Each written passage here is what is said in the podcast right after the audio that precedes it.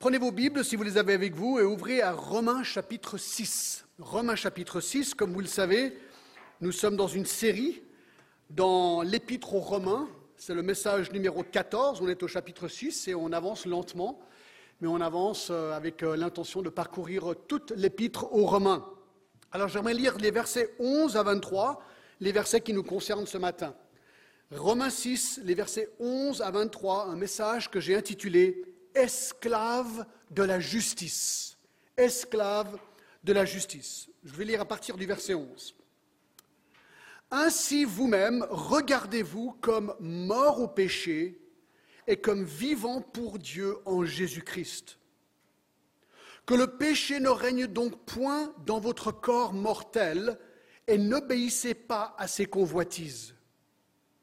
Ne livrez pas vos membres au péché comme des instruments d'iniquité, mais donnez-vous vous-même à Dieu comme étant vivant de mort que vous étiez, et offrez à Dieu vos membres comme des instruments de justice.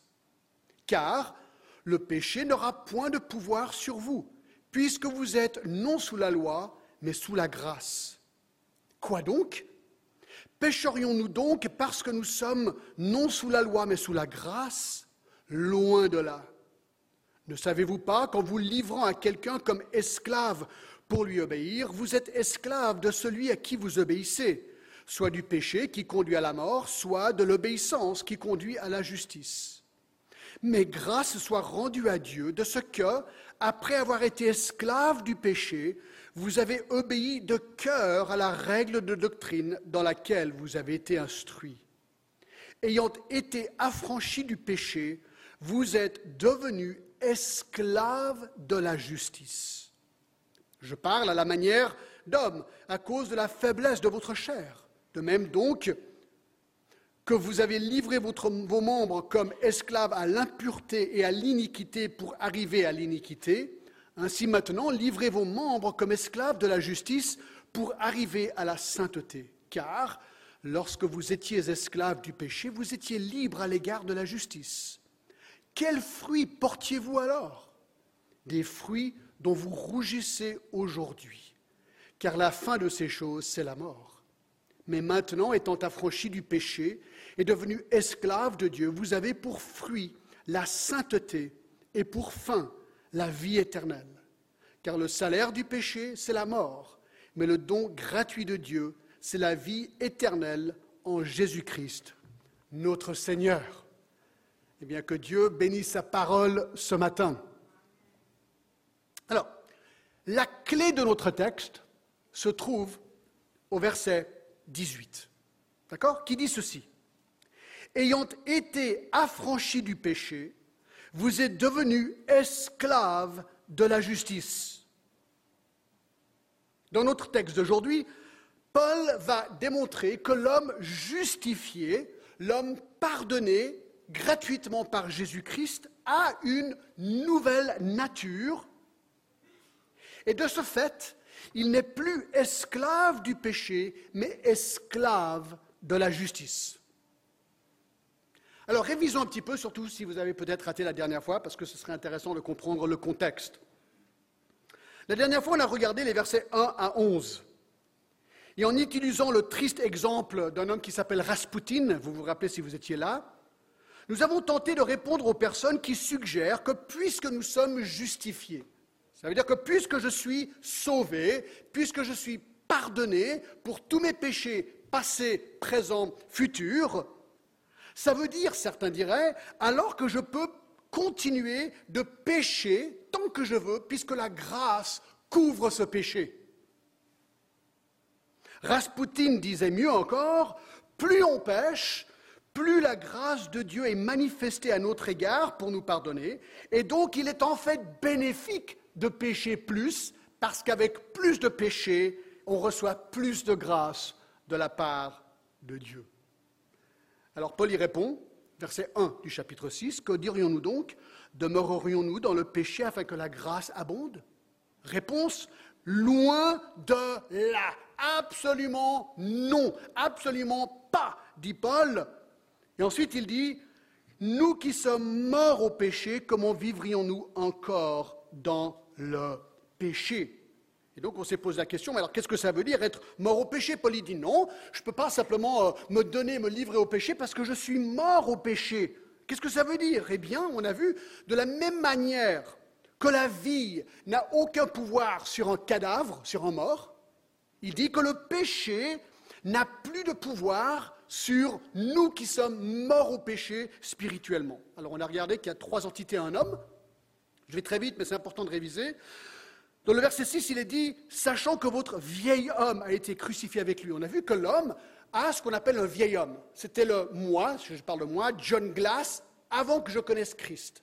Avant ma conversion à Christ, j'étais ce que la Bible appelle mon vieil homme. Un vieil homme, j'aimais le péché, j'étais en rébellion contre Dieu, il ne m'intéressait pas, et j'aimais mon péché. Puis j'y pensais pas. Il y a un deuxième homme, ce qu'on appelle le, nouvel homme. La Bible l'appelle, on l'a par exemple dans 2 Corinthiens 5, 17, si quelqu'un est en Christ, il est une nouvelle création. Donc celui qui reçoit Jésus-Christ comme Sauveur et Seigneur, la Bible nous dit qu'il devient une nouvelle création. L'homme meurt, donc l'ancien homme meurt, et une nouvelle création est créée en lui, le nouvel homme. Éphésiens nous parle de l'homme créé selon Dieu dans la justice et la sainteté que produit la vérité. Donc le nouvel homme, c'est le moi régénéré. Mais il y a un problème. Il y a une troisième entité qui s'appelle la chair. Et ça, je parie que vous savez de quoi je parle, parce qu'on est tous frustrés et emprisonnés dans notre chair. Et Romains 6.12 nous en parle. D'accord? Romains 6.12 nous dit ceci. Que le péché ne règne donc point dans vos corps mortels et n'obéissez pas à ses convoitises. Et encore le verset 19, bon, il y a plein de versets, hein. je parle de la manière des hommes, à cause de la faiblesse de votre chair, la chair, voyez, c'est l'enveloppe de chair et d'os du corps humain, mais qui inclut beaucoup plus que simplement la, composante physique, qui inclut mon esprit, mes pensées, ma conscience, mes actions, mes souvenirs, mes pulsions, ma personne physique. Tout ce qui fait de moi moi physique, c'est ce que la Bible appelle la chair. Et le problème, c'est que notre chair a été maudite par la chute d'Adam. On a déjà regardé tout ça hein, dans le chapitre 4. Et puisque nous avons été maudits comme a été la création, eh bien notre chair, nous dit Jésus dans par exemple Matthieu 26, 41, est faible. On sait très bien qu'on peut devenir malade, la chair peut devenir infirme et on meurt. On, meurt tous physiquement. Alors c'est ça le problème, mes amis. Notre ancien homme est mort, notre nouvel homme est vivant et notre chair nous colle à la peau, si je peux dire ainsi. Alors pourquoi est-ce qu'on pêche encore? Si je suis libre du péché, si je suis mort au péché, si j'étais pardonné, si j'ai le pouvoir sur le péché, c'est ce qu'il nous dit là, nous sommes morts au péché, pourquoi est-ce que je pêche, encore À cause de ma chair. J'ai un nouveau cœur, mais pas un nouveau corps. Mais ça vient. Ah ouais. Écoutez, là, c'est la bonne nouvelle, d'accord? Ça vient. 1 Corinthiens 15, 51 me dit ceci. Voici, je vous dis un mystère. Nous ne mourrons pas tous, mais tous seront changés. Donc si le Seigneur vient avant qu'on meure, ceux qui connaissent Christ vont être traduits, ils vont être pris, ça va être l'enlèvement, ce qu'on appelle. Il est dit ceci. En un instant, en un clin d'œil, à la dernière trompette, la trompette sonnera et les morts ressusciteront incorruptibles, donc les morts en premier, d'accord, leur corps, et nous serons changés.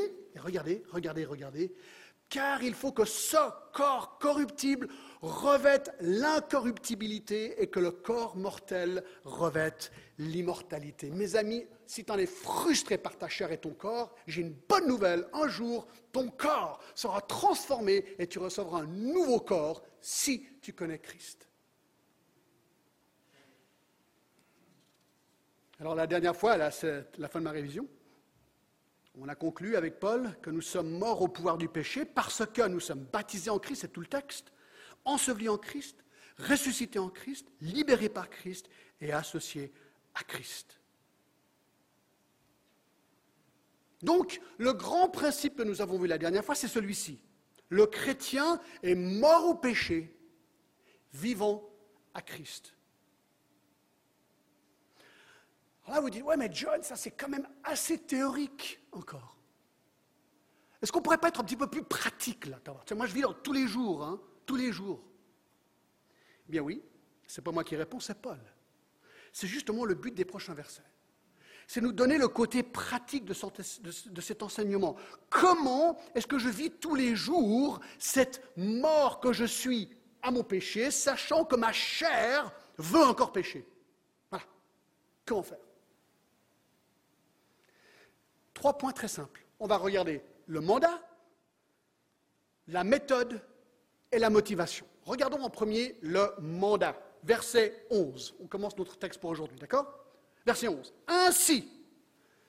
Ainsi quoi? Ainsi, verset 2. Verset 2 disait, non, je ne vais pas demeurer dans le péché avec la grâce abonde, car nous sommes morts au péché. Donc, ainsi, puisque je suis mort au péché, puisque mon vieil homme est vraiment mort,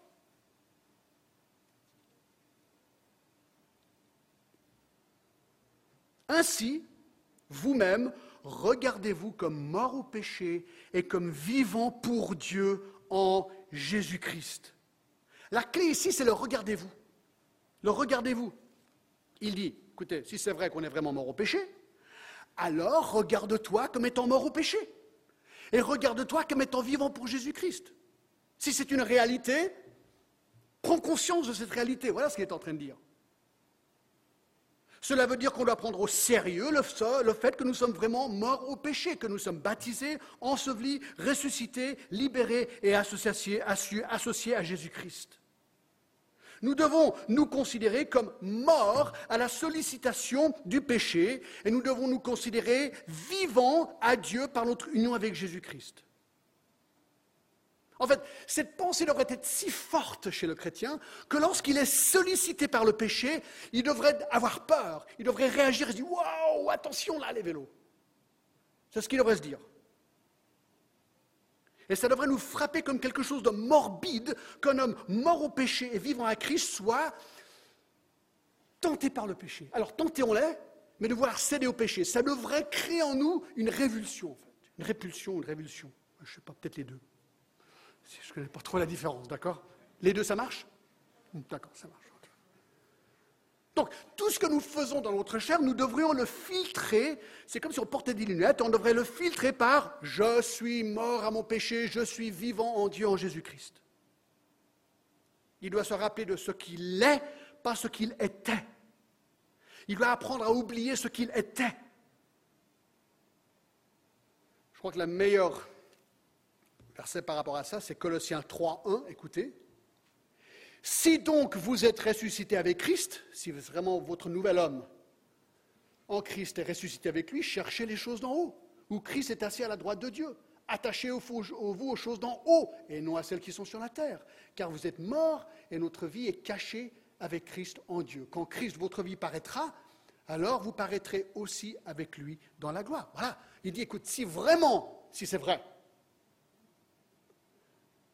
bah, arrête de regarder au cadavre, regarde à l'homme vivant, à l'homme ressuscité, et regarde aux choses de Dieu. C'est aussi simple que ça.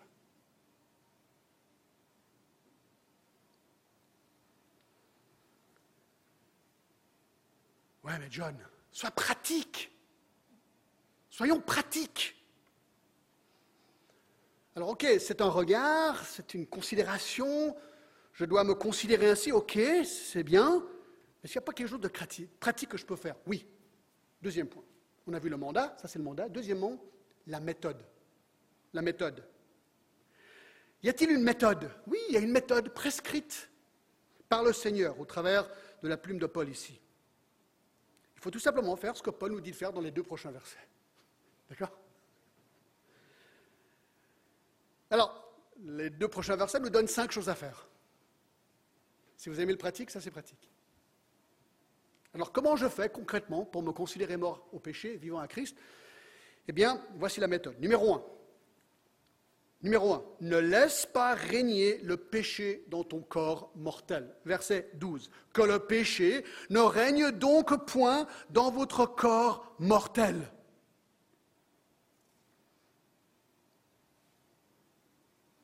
Ça veut dire que si je suis vraiment mort au péché, ça veut dire que le péché n'a plus de pouvoir sur moi. Il. Comment dire? Le péché est une force d'opposition, ça c'est sûr, mais n'a pas un pouvoir sur moi. On le verra encore plus dans quelques minutes. Lorsque le péché frappe, et ça vous le savez si vous êtes chrétien, vous avez un choix. Et le choix c'est oui ou non. Le mot corps, soma, décrit bien notre corps, nos membres, nos organes, notre chair, notre anatomie, notre organisme physique, mais ça inclut, comme j'ai dit tout à l'heure, nos pensées, notre mémoire, nos pulsions, enfin c'est tout ce qui, fait de nous l'être vivant, d'accord?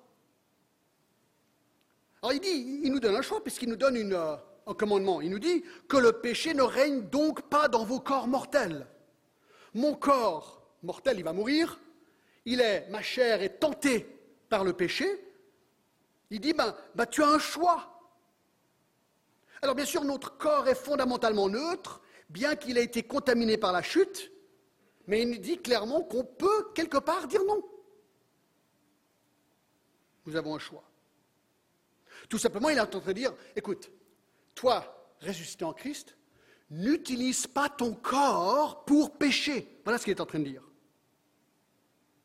Utilise ton corps pour faire ce qui est agréable à Dieu. Romains 12, 1, verset qu'on verra dans je ne sais pas combien de mois ou années.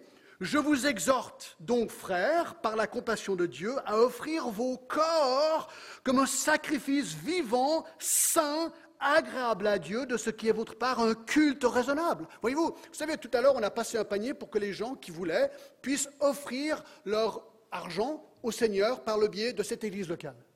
Ben là, il est en train de dire, écoute, fais pareil avec ton corps. Ton corps, c'est quelque chose que Dieu t'a donné et il veut que tu l'utilises à la gloire de Dieu. Et si tu fais ça, c'est un culte. De la même manière qu'on donne de l'argent comme un moment de culte, on offre notre corps comme un moment de culte à Dieu. C'est comme si je prenais mon corps et je le mettais sur l'autel. Voilà ce qu'il est en train de dire ici, Paul. Mais parfois, on peut ne pas vouloir faire cela. Il y a un très bon exemple dans la Bible, c'est le roi David connaissez son exemple. C'est intéressant parce que la, Bible nous dit que d'un côté, David était un homme d'après le cœur de Dieu. 1 Samuel 13, 14. C'était un roi. Il a écrit la plupart des psaumes. Il était régénéré, régénéré, nous le savons, parce que dans Romains 4, il est utilisé comme exemple comme quelqu'un dont Dieu a imputé la justice, juste dans le même contexte d'Abraham, dans les chapitres 4, versets 6 à 8. Donc on sait que David était un homme qui connaissait Dieu, il était régénéré, il avait une nouvelle nature, la justice lui avait été imputée, et pourtant, il a désobéi ce que Paul dit ici et ce que Dieu dit ici. À un moment donné, il s'est laissé tenter par une femme, il a couché avec elle, il a eu un enfant avec elle, il a commis l'adultère, et il s'est débarrassé de son mari en le tuant. Double péché, grave. David, David s'est laissé entraîner à faire des choses vraiment stupides dans sa vie et il l'a payé très très cher. Et Paul dit à David, ou il aurait dit à David, c'est exactement ce que le prophète Nathan a fait. Hein. Nathan est venu vers David et a dit, David, là, tu t'es royalement planté. Quoi. Il le reprend. Et David réalise son péché et demande pardon. Il écrit le psaume 32, le psaume 51 comme confession. Il demande pardon pour son péché. Tout ce qu'on est en train de dire, c'est que malheureusement, la chair est tellement faible que parfois on n'obéit pas. Parce qu'il est dit ici que le péché ne règne donc pas dans votre corps mortel. Voilà ce qu'il faut faire. Deuxième chose qu'il faut faire, c'est ce qu'il dit. N'obéissez pas à ses convoitises. N'obéissez pas aux convoitises du corps. Verset 12. Convoitise, c'est le mot epitumia. Alors, c'est un mot neutre, de nouveau, c'est quelque chose de passionné, hein. c'est quelque chose qu'on veut très très fort. Alors, bien sûr, ça peut être positif. En Thessaloniciens 2, 17, Paul dit J'ai, comment dire, le désir de vous voir, et il utilise ce terme. C'est le seul truc que je veux, c'est de vous voir. Hein. Je ne sais pas si vous êtes amoureux vous allez peut-être euh, vous marier un jour. C'est pas, c'est ce désir, cet amour. Vous aimez cette personne, ça c'est très bien. Super, ça, d'accord. Mais il y a aussi Le côté négatif de la convoitise, par exemple, dans 1 Timothée 6,9, c'est l'argent. L'argent, alors l'argent n'est pas un mal, mais il peut devenir un mal. On peut convoiter l'argent. 2 Timothée 2,22 parle des passions de la jeunesse. Voilà, ce qu'il est en train de dire, tout simplement, c'est que nous allons, écoutez bien, être tentés. Voilà. Ça, c'est sûr. Alors ça, on le sait. Parce que figurez-vous que Jésus a été tenté aussi. C'est étonnant. Dans Hébreu 4, 15, il est dit ceci Nous avons pas un souverain sacrificateur qui ne puisse compatir à nos faiblesses. Au contraire, il a été, parlant de Jésus, tenté comme nous en toutes choses. Mais la différence entre lui et nous, c'est que lui n'a jamais commis de péché. Nous, notre chair nous colle à la peau. Alors, très important, la tentation n'est pas un péché. Non. Si Jésus a été tenté, ça ne peut pas être un péché puisqu'il n'a jamais péché. Non. C'est la nuance. Il dit n'obéissez pas à ces convoitises. Donc quand le corps et la chair est tenté, question, je fais quoi? J'obéis ou j'obéis pas? Et j'obéis à qui? Est-ce que j'obéis à ma convoitise ou est-ce que j'obéis à mon homme mort? Non, mieux, parce qu'il est mort, à mon homme vivant Jésus-Christ. C'est ça la question.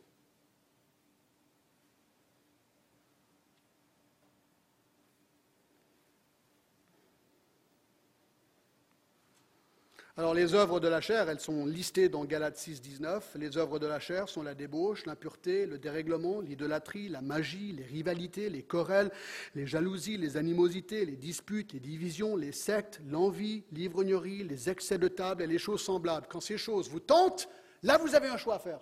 Et moi aussi. Oui ou non? Vous avez un doute, ah, je ne sais pas quoi faire. Vite, vous prenez vos Bibles, vous allez vite à Romains 6, 12, et vous lisez, et n'obéissez pas à ces convoitises. D'accord, et je fuis. Voilà. C'est tellement pratique, vous n'êtes pas d'accord? Bien sûr que c'est pratique. Trois. Trois.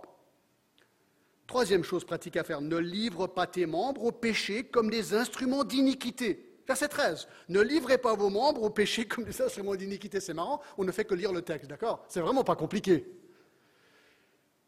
Membre, partie de ton corps, Romains 12, 4a. Péché, amartia, qui veut dire rater la cible, c'est simplement le mal, d'accord? Instrument, c'est un outil. Iniquité, ça veut dire injustice ou une mauvaise conduite, Romains 1, 18. L'idée est donc simple. C'est le principe de la batte de baseball. Est-ce que vous connaissez ce principe? Qui a déjà tenu une batte de baseball? Voyons voir qui aime le baseball ici. Wow, bien, d'accord. Alors vous allez vraiment comprendre. Hein. Alors, une batte de baseball, c'est neutre. Vous prenez une batte de baseball et vous pouvez jouer au baseball avec. D'accord? On vous lance la balle, tac Vous tapez la balle, elle part et il y a un jeu super. Vous pouvez prendre une batte de baseball et se dire non, je vais aller cambrioler une bijouterie à Genève. Vous prenez la batte, clac Vous cassez la vitre, disons que vous y arrivez, vous tuez le gars, vous prenez les bijoux. Mauvaise utilisation d'une batte de baseball. C'est ce qu'il est en train de dire ici. Il dit que le corps, c'est pareil, c'est neutre. C'est neutre.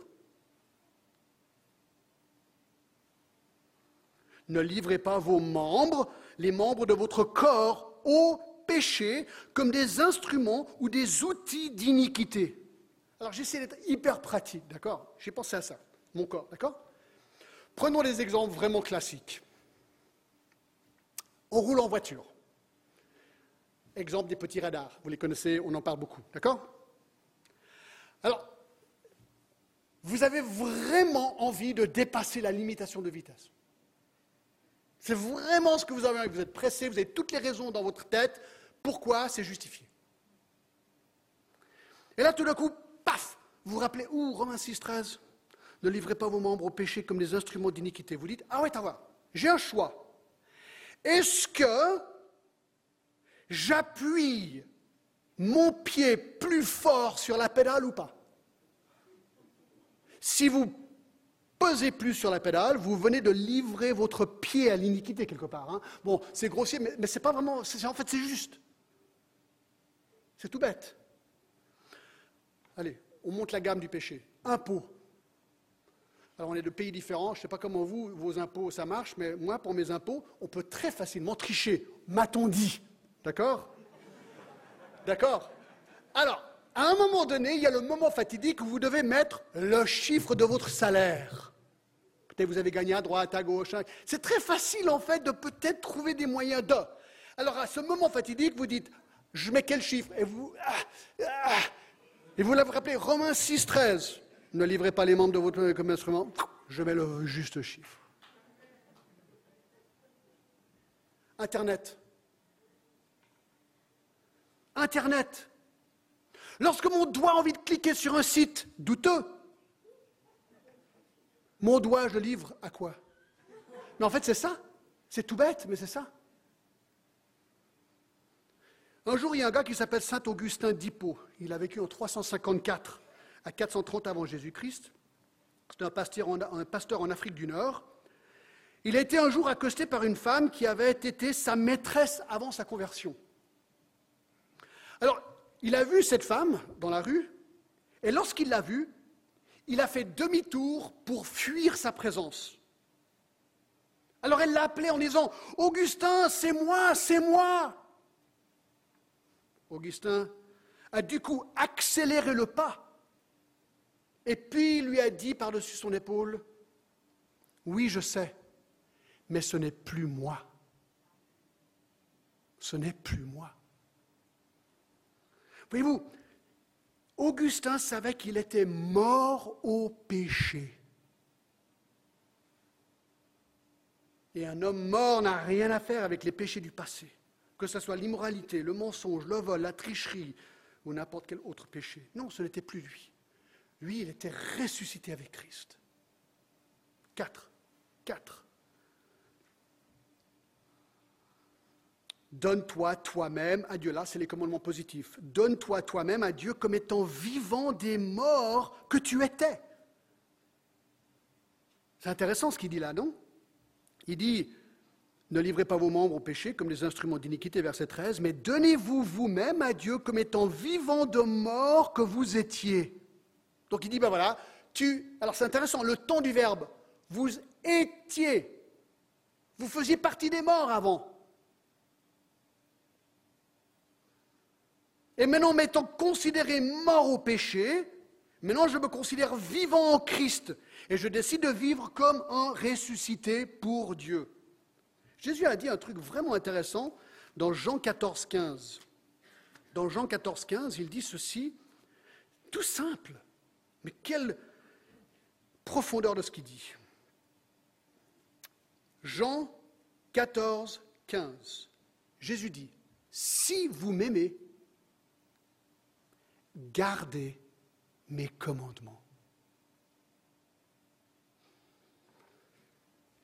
Moi, j'ai entendu une phrase, une fois que j'utilise beaucoup dans ma propre vie.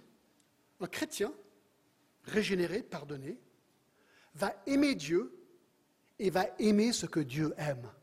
Je répète, un chrétien régénéré va non seulement aimer Dieu, aimer Jésus, son Fils bien sûr, mais il va aimer ce que Dieu aime. Donc ton regard change complètement. Et ça, ce qui est dingue, c'est que ça vient tout seul, par ta nouvelle nature en Christ. Quelque chose commence à changer en toi, et les choses que tu aimais, tu n'aimes plus, et les choses que tu n'aimais pas avant, la sainteté, tu commences à l'aimer. Il y a un bouleversement qui se passe dans la vie. Alors dans Colossiens 3, on l'a vu, il dit, si vous êtes ressuscité avec Christ, cherchez les choses d'en haut. Vous dites, ouais, mais c'est quoi ces choses d'en haut? C'est intéressant, il les liste après à partir du verset 5. Il dit Faites donc mourir. Ah, voilà. Faites donc mourir quoi?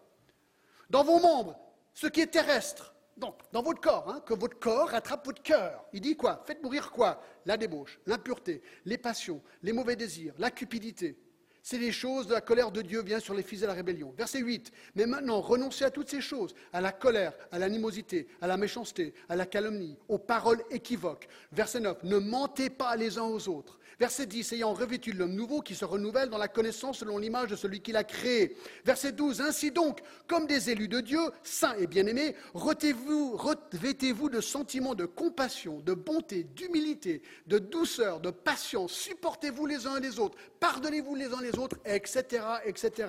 Et il continue, parce que là, il dira au verset 16 que la parole de Christ demeure en vous. Un chrétien aime la parole de Dieu. Ensuite, il dit, il donne les consignes aux femmes. Femmes, soumettez à votre mari. Mari, aimez vos femmes. Enfants, obéissez à vos parents. Pères, n'irritez pas vos enfants. Serviteurs, obéissez en toutes choses à vos maîtres. Maîtres, accordez à vos serviteurs ce qui est équitable, etc., etc. C'est tellement pratique. Un homme ou une femme régénérée va commencer à aimer ces choses. Parce que c'est ce que Dieu aime. C'est ce que le point 4 nous dit ici. Donne-toi toi-même à Dieu comme étant vivant des morts que tu étais. Et 5 5. Offre à Dieu tes membres comme des instruments de justice. À la fin du verset 13 étant vivant des morts, que vous étiez, offrez à Dieu vos membres comme des instruments de justice. Quelque part, on l'a déjà vu. Hein Il dit, ben voilà, mon corps, je l'offre comme un instrument de justice. Je dis à Dieu, Dieu prends mon corps et utilise mon corps à ta gloire. Un petit détail intéressant dans Corinthiens 6, 19. C'est notre corps. Fait que tu es chrétien. Écoutez ça. Ne savez-vous pas que votre corps est le temple du Saint-Esprit? Moi, moi, ça me fait un peu peur, ça. Enfin, un peu peur, c'est pas le beau mot. Ça m'impressionne. Que le Saint-Esprit a d'une manière invisible, bien sûr, mais tout à fait puissante et ressentie dans ma vie, le Saint-Esprit a pris résidence dans mon corps. Et mon corps est devenu son temple. Ne savez-vous pas que votre corps est le temple du Saint-Esprit, qui est en vous, que vous avez reçu de Dieu, et que vous ne vous appartenez plus à vous-même? C'est intéressant ça aussi. Ça veut dire que mon corps, en fait, m'appartient même pas. C'est pas mon corps. Alors, c'est mon corps, mais c'est pas mon corps. Alors, ça, c'est clair, hein, d'accord? Mais il ne m'appartient pas. Pourquoi? Parce qu'il le dit, regardez verset 20, car vous avez été rachetés à un grand prix. C'est quoi le prix? C'est le sang de Jésus-Christ. Voyez-vous, il m'a racheté. Glorifiez Dieu donc dans votre corps et dans votre esprit qui appartiennent à Dieu. Écoutez, si un chrétien n'a pas cette pensée, n'a pas cette compréhension qu'il ne s'appartient plus, mon corps n'est pas à moi, mon corps est un outil pas pour l'iniquité, mon corps est l'endroit où, le Saint-Esprit réside en moi, je suis ressuscité avec Christ et je veux glorifier Dieu avec mon corps, et mon corps devient une manière de louer adorer Dieu parce que je lui offre mon corps comme un culte.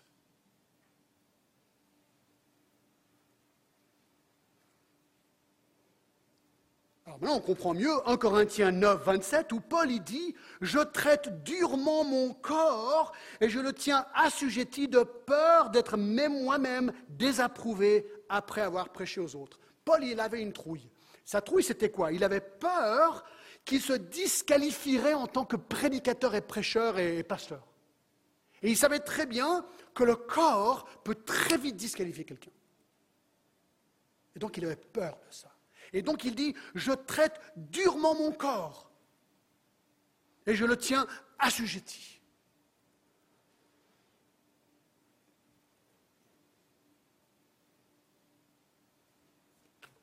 C'est quand même hyper pratique, vous ne trouvez pas? Hyper pratique. Alors, est-ce que les tentations sont grandes? Est-ce que j'ai besoin de vous faire un dessin?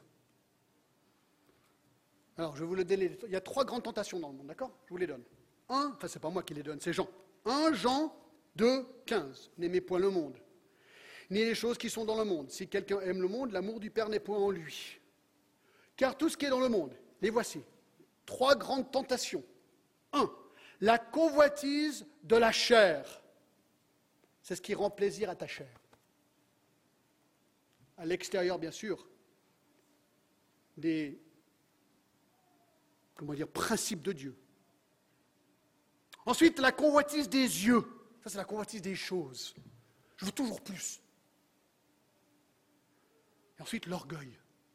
L'orgueil. je peux croire plus mieux que les autres.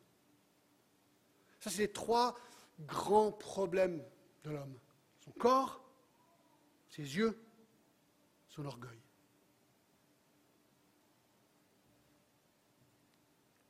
Alors comment avoir cette victoire? On revient au verset 11. Qu'est-ce qu'il faut faire? Verset 11. Ainsi, regardez-vous comme mort au péché et vivant pour Dieu en Jésus-Christ. Vous connaissez l'histoire du vilain petit canard? Cette histoire, je pense, nous aide à comprendre comment appliquer ces vérités. Écoutez bien cette histoire. Il était une fois un vilain petit canard qui était encore dans l'œuf, dont la mère fut tuée par un chasseur. Une canne, donc la femelle d'un canard, ramassa l'œuf abandonné et le mit avec ses autres œufs. Mais voici que lorsque les œufs se sont écloses, se sont ouverts, le vilain petit canard réalisa qu'il ne ressemblait, mais alors pas du tout, à ses frères et à ses sœurs de couvée. Ses plumes étaient d'un brun sale et laid. Immédiatement rejeté de tous, à cause de son physique différent, eh bien, il fut contraint de quitter sa famille et de partir loin pour ne plus subir leurs moqueries et leurs coups. Et sur son chemin, ceux qui le rencontraient ne l'acceptèrent pas vraiment non plus. Un jour, quelque chose d'incroyable arriva. Il été ébloui par la beauté de signes qu'il voyait pour la première fois de sa vie. Des signes blancs. Alors il décida d'aller vers eux. Étonnamment, les autres signes sont venus vers lui avec enthousiasme, comme s'il était un des leurs. Et là, soudainement, il se regarda dans l'eau. Et il vit quelque chose d'extraordinaire. Il vit et réalisa qu'il n'était plus brun et laid, mais qu'il était aussi blanc que les autres signes. Et il réalisa pour la première fois de sa vie qu'en fait, il n'était pas un canard, mais qu'il était un cygne. Et il cria de toutes ses forces, Je suis un cygne, je suis un cygne. Voyez-vous Bien qu'il avait cru qu'il n'était qu'un canard, en fait, il avait été un signe tout le long. Et la transformation dans son attitude a eu lieu lorsqu'il a compris qui il était vraiment. La compréhension de son identité réelle était le début d'une toute nouvelle vie dans la joie. Et quelque part, avec cette histoire un petit peu drôle, c'est exactement ce que Paul enseigne dans notre texte aujourd'hui. La très grande erreur que beaucoup de nous faisons, c'est de regarder à notre péché et à nos échecs et à notre chair et à notre corps et de conclure, moi je suis qu'un vilain petit canard.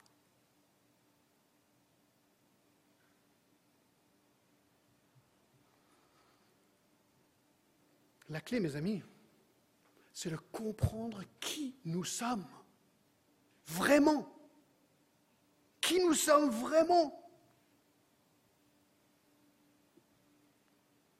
Verset 11, regardez-vous comme mort au péché. Je suis mort à l'esclavage du péché. Verset 18, on va regarder ces prochains versets la prochaine fois, on n'a pas le temps de les aborder aujourd'hui. Hein. Verset 18, mais je dis quand même ce verset-là. Il a été affranchi du péché, vous êtes devenu esclave de la justice. J'étais esclave du péché, j'étais affranchi du péché, je suis maintenant esclave de la justice, je suis un nouvel homme. La domination du péché dans ma vie a vraiment été brisée. Je suis vraiment ressuscité avec Christ.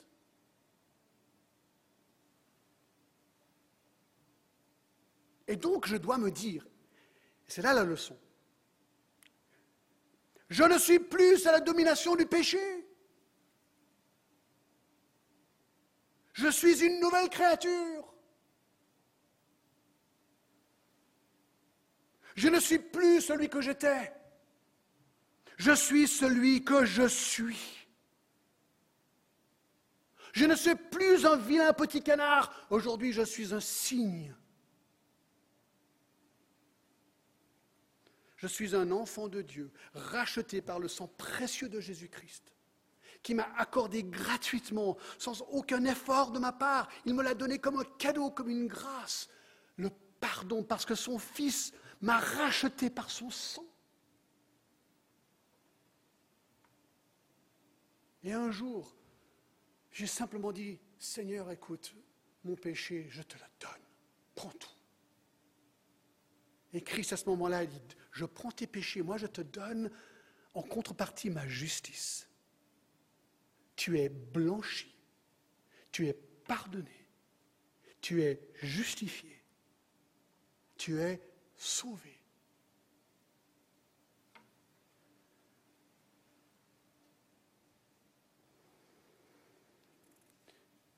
Vous dites, John, mais, mais, c'est trop facile. Ça veut dire que, je suis pardonné pour du bon, et ça veut dire qu'alors je peux pécher tout ce que je veux être pardonné. et on revient au verset 1. Tac, vous voyez? C'est incroyable ce boomerang. Que dirions-nous donc? Demeurerions-nous dans le péché avec la grâce abonde? Non Bien sûr que non, parce que ton nouvel homme déteste ce péché. Non. Non, si ça c'est ton attitude, peut-être, tu connais probablement pas le Seigneur. Ou tu es peut-être comme le roi David dans, un, dans une période de péché monstrueuse, quoi, où tu dis, c'est super le christianisme. Il n'y a pas de conséquences. Non, c'est pas ça.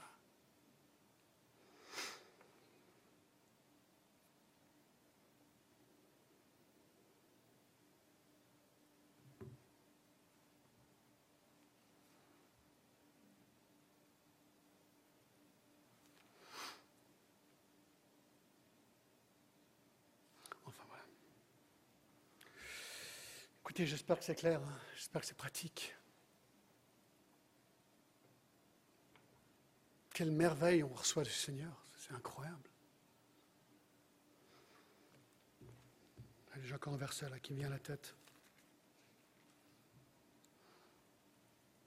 Revêtissez l'homme nouveau, créé selon Dieu dans une justice et une sainteté que produit la vérité. Mais ouais, si tu es un homme nouveau, créé ainsi dans une justice, dans la vérité, le résultat va être que tu vas vouloir vivre dans la sainteté. Alors, est-ce que tu vas chuter? Oui, probablement. Enfin, je ne veux pas être pessimiste. Mais bon, je, connais ma chair aussi bien que vous connaissez la vôtre. Malheureusement, parfois, on peut chuter en pensée, en parole, en corps.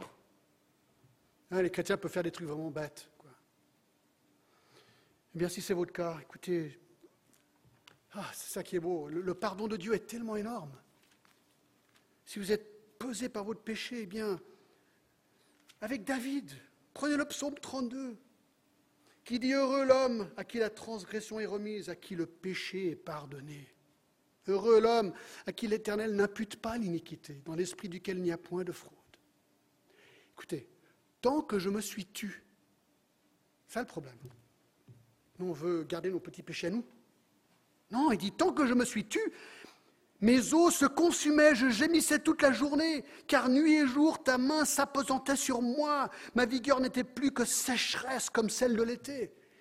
Il a dit, mais t'as j'essayais de cacher mon péché, puis il y en avait marre, c'était lourd, c'était comme si la main de Dieu me pressait comme un citron.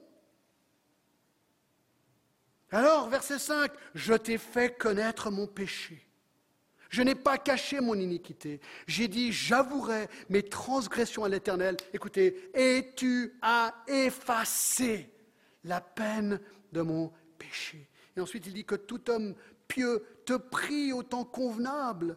Si de grandes eaux débordent et ne t'atteindront nullement, tu es un asile pour moi. Tu me garantis de la détresse. Tu m'entoures de champs de délivrance. Chrétien, reviens au Seigneur. Dépose tous tes péchés à la croix de Jésus-Christ. Offre ton corps comme un culte à Dieu.